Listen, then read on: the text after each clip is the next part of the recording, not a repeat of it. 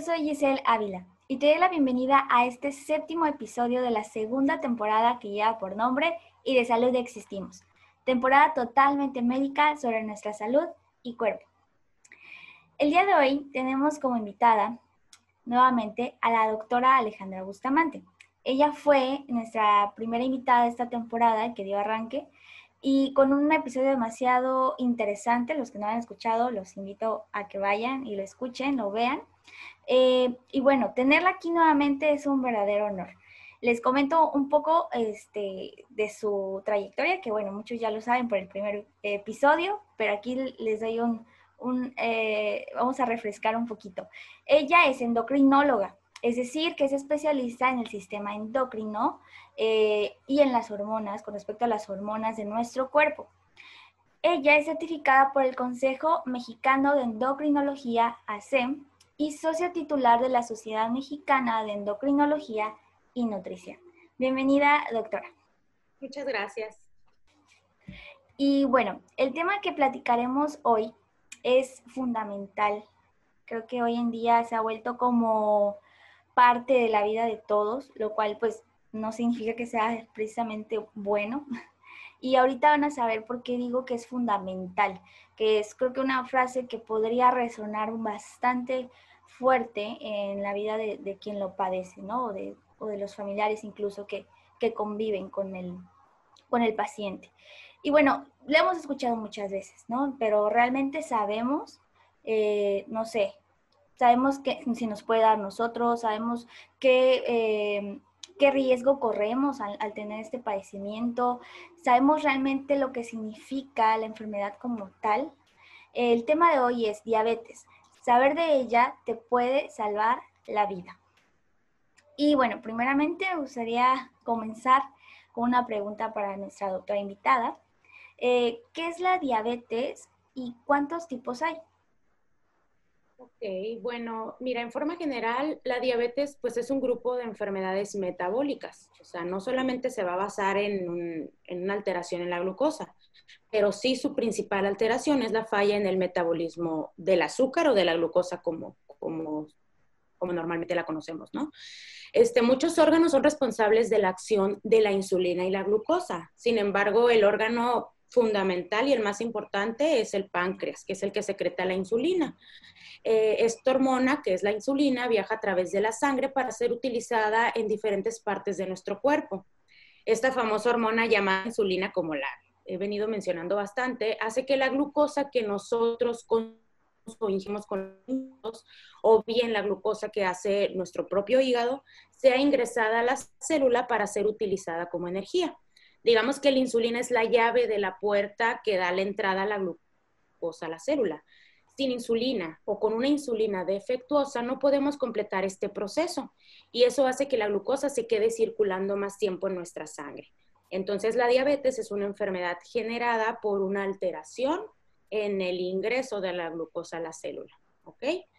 Este, existen diferentes tipos de diabetes. Eh, les voy a decir los más comunes, eh, la diabetes tipo 1, la diabetes tipo 2 y la diabetes gestacional.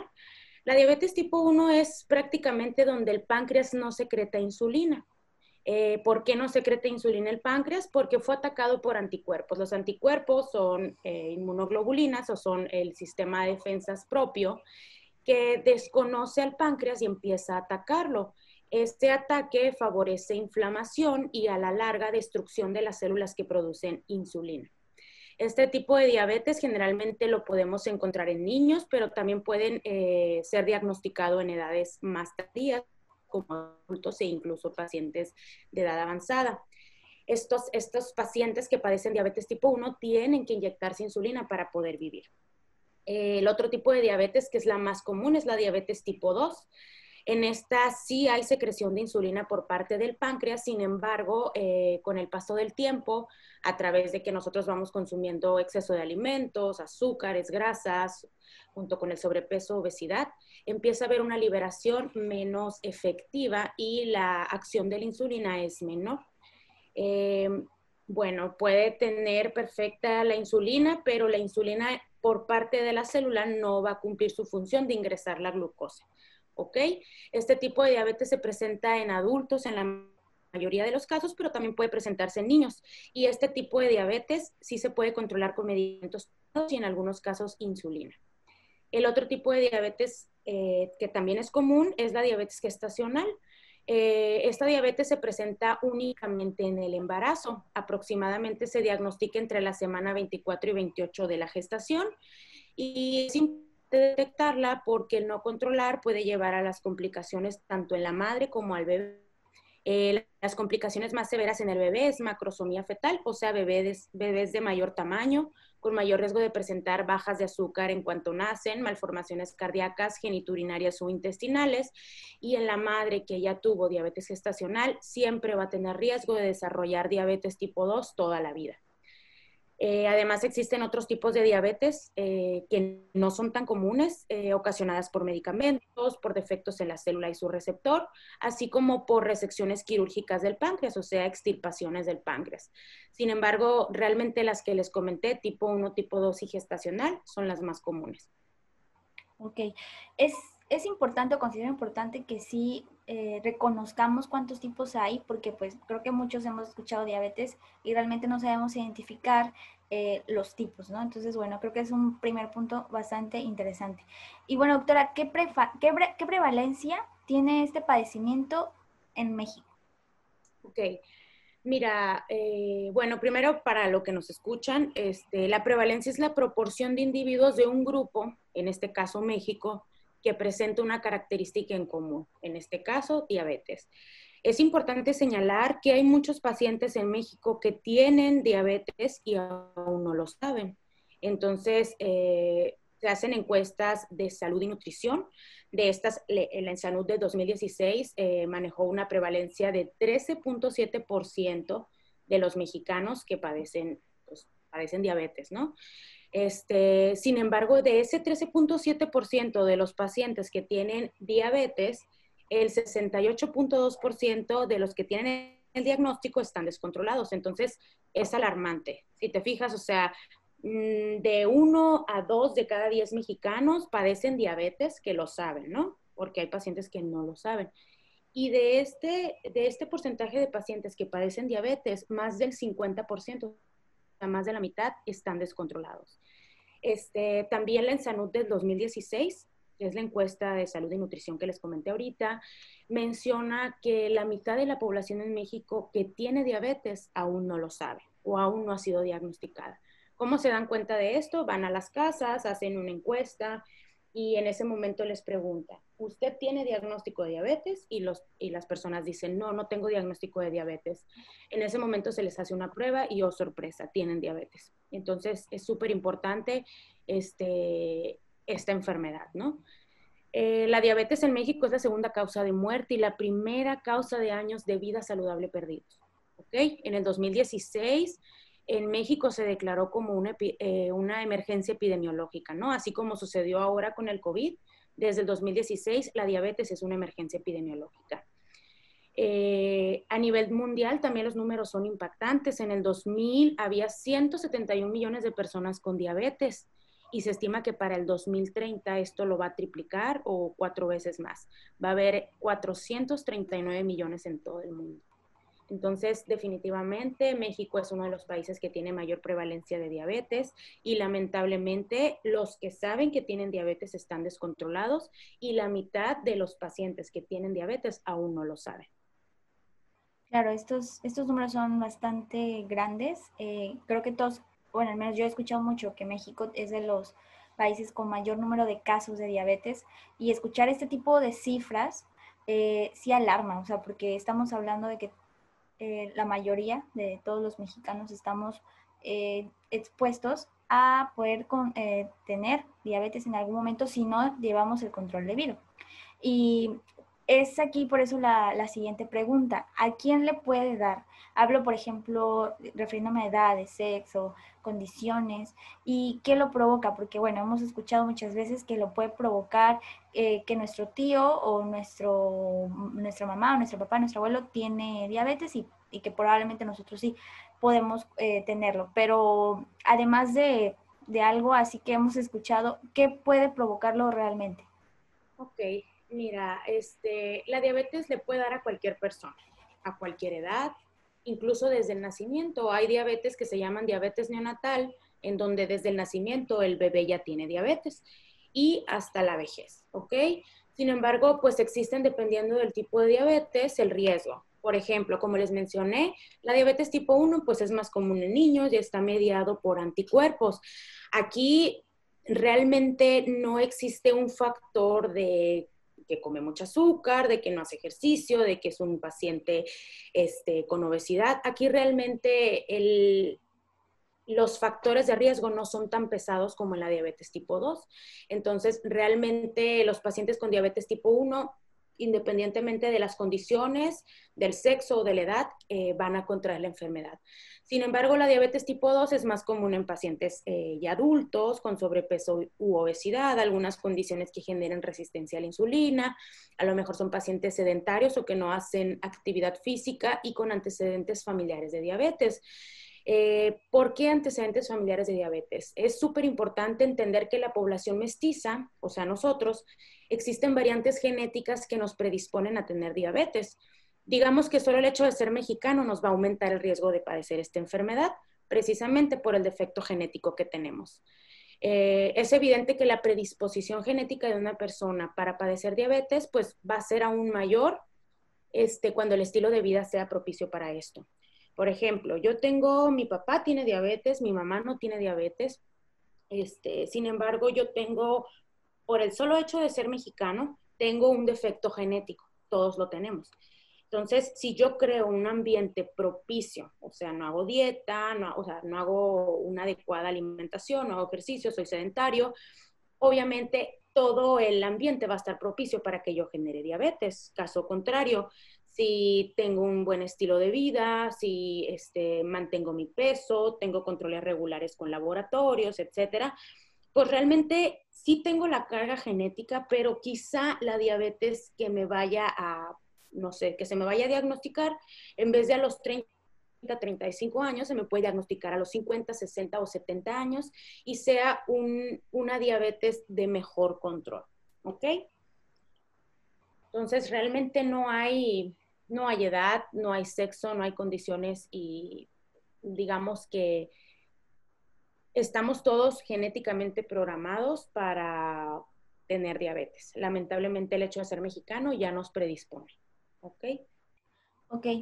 Eh, bastante interesante, sí, porque, bueno, muchas veces creemos que algunos se salvan, ¿no? Pero con este dato que la verdad desconocía, el hecho de ser mexicanos y ya tener ese rango de, de probabilidad, es, es interesante conocerlo. Y bueno, lograr una persona que ya tiene diabetes, eh, ¿qué, ¿qué, sucede en su cuerpo a nivel anatómico? Que, eh, vamos a, por ejemplo, escucho que se va degenerando ciertas partes o pueden tener otros padecimientos eh, a raíz de la diabetes. Pero ¿cómo sucede esto? ¿Qué, ¿Qué, es lo que pasa a nivel anatómico? Ok, mira, primero, este, en etapas muy tempranas realmente no manifiesta ningún síntoma. En algunos casos pueden tener datos de resistencia a la insulina como oscurecimiento del cuello, de ingles, de axilas, a lo mejor los nudillos de los dedos un poquito más gruesos y oscuros, algunas este, verrugas en cuello. Sin embargo, este, puede pasar mucho tiempo en que transcurre el diagnóstico de prediabetes o diabetes hasta que manifiesten un síntoma. Este, por otro lado, cuando la enfermedad ya está establecida y transcurren los años, empiezan a manifestar síntomas este, ya de descontrol este, de glucosa pues excesivo, ¿no? Como pérdida de peso, tener mucha sed, ir mucho a orinar, tener más hambre de lo habitual. Eh, si, dejamos pasar el tiempo sin tratamiento, sin control, vienen después las complicaciones aún más severas de las que les he hablado como alteración en los nervios, o sea, nosotros tenemos una capita en los nervios periféricos que nos cubren, ¿no? Es como un, un, aislante de la electricidad. Entonces, esa glucosa que va circulando mucho tiempo en nuestra sangre va como carcomiendo ese aislante de la electricidad y va desgastando ese como protector a la larga puede haber eh, neuropatía diabética, que es el daño de los nervios periféricos, en donde hay adormecimiento de pies, dolor, ardor, sensación de dolor, cuando realmente no es una sensación que requiera, pues, la sensación de dolor. Otras alteraciones también es la ceguera, que es, es, una causa muy importante de incapacidad en, en, las personas con diabetes, mayor riesgo de úlceras, de amputaciones, de discapacidad por estas amputaciones. Eh, lejos de nosotros pensar que solo la presión alta o el colesterol alto puede ocasionar infartos tanto cardíacos y cerebrales, la diabetes por sí sola, aunque no fumen, aunque no tengan hipertensión, aunque no tengan colesterol alto, aumenta el riesgo de infartos cardíacos y cerebrales. Entonces es una de las principales causas de muerte en pacientes con, diabetes. Eh, y obvio, lo que todos conocemos, eh, la insuficiencia renal o la enfermedad renal crónica. Los pacientes que tienen diabetes eh, están propensos obviamente a perder esa función de filtro en sus riñones y empiezan a tirar mucha glucosa y muchas proteínas por el riñón, que a la larga pues da toxicidad a nivel de riñón y al final pues hacen que el riñón pierda su función, ocasionando así mayor este, ingresos eh, hospitalarios para, sesiones de hemodiálisis o, diálisis peritoneal, ¿no? Eh, prácticamente cualquier órgano de nuestro cuerpo puede fallar a causa de la diabetes. ¿Por qué? Porque las glucosas a concentraciones altas pues van a circular por todo nuestro cuerpo. La glucosa circula por toda la sangre, la sangre llega a todos nuestros, a nuestros órganos y prácticamente va intoxicando todo el cuerpo. Eh, pero en forma general, las complicaciones más importantes son las que ya les mencioné. Ok, entonces podríamos decir que la diabetes en, como sí misma eh, puede ser la, que provoque la muerte del, paciente si no se cuida, pero por diferentes padecimientos eh, que resultan a, través de, este padecimiento como tal. Sí, o sea, nada más hay que entender que es una enfermedad que en etapas iniciales no da síntomas. Cuando ya se establece la enfermedad, ahora sí pueden ir este, transcurriendo los años y traer las enfermedades más severas como las amputaciones, ceguera, infartos, insuficiencia renal. Ok, o sea, es cuestión de tener muchísimo cuidado con, los pacientes que ya, ya lo tienen, porque si no hay un debido seguimiento, provocan diferentes circunstancias más peligrosas, ¿no? Sí es. ¿Y por qué considera usted, doctora, que se vuelve este padecimiento cada vez más normal o frecuente? Por ejemplo, hablaba usted de que tal vez para los siguientes años los casos se vayan viendo más en aumento. ¿Por qué cree que pase esto? Eh, pues mira, lo más importante es eh, debido al crecimiento de la población. Eh, la población cada vez es más vieja, o sea, tendemos más al envejecimiento. Antes teníamos una este, esperanza de vida más corta, hoy tenemos una esperanza de vida más, pues, más prolongada y eso propicia mayor enfermedad este, crónico-degenerativas, entre ellas la diabetes.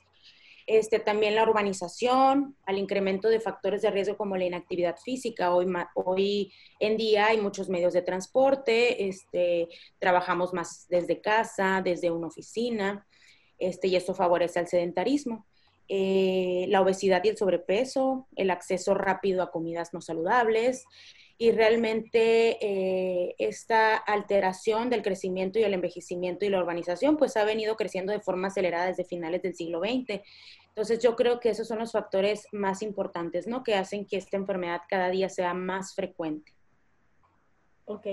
Y hablando sobre este tema, ¿qué podemos hacer nosotros para prevenirlo? Y bueno, si hablamos que tal vez los que están viendo el video tienen algún familiar o incluso ellos mismos que ya padecen diabetes, ¿cómo ¿qué podrían hacer? ¿Qué medidas podrían tomar para eh, poder llevar un control efectivo y eh, con las medidas necesarias? Ok. Mira, indudablemente aquí va a haber dos caminos. Uno en el que es la diabetes tipo 1, donde no hay forma de prevenirla. Esa va a suceder. ¿ok? Eh, lo que sí se puede prevenir es la diabetes tipo 2 y en algunos casos la diabetes gestacional. Mm, la diabetes tipo 2 y la gestacional se puede prevenir manteniendo un estilo de vida saludable, manteniendo tu peso adecuado, realizando actividad física de forma regular. Las guías nacionales e internacionales manejan que por lo menos se debe de realizar cinco veces a la semana con una duración de 30 minutos o más la actividad física. Y lo más importante siempre mantener una alimentación balanceada. El 70% de la prevención de diabetes de cualquier tipo es mantener una alimentación balanceada y limitar el consumo de azúcares refinados. ¿A qué me refiero? Pan, dulces, harinas, refrescos. ¿Ok? Este, ¿Cómo llevar un control efectivo? Realmente la base del control en, los, en las personas que padecen diabetes es aceptar la enfermedad.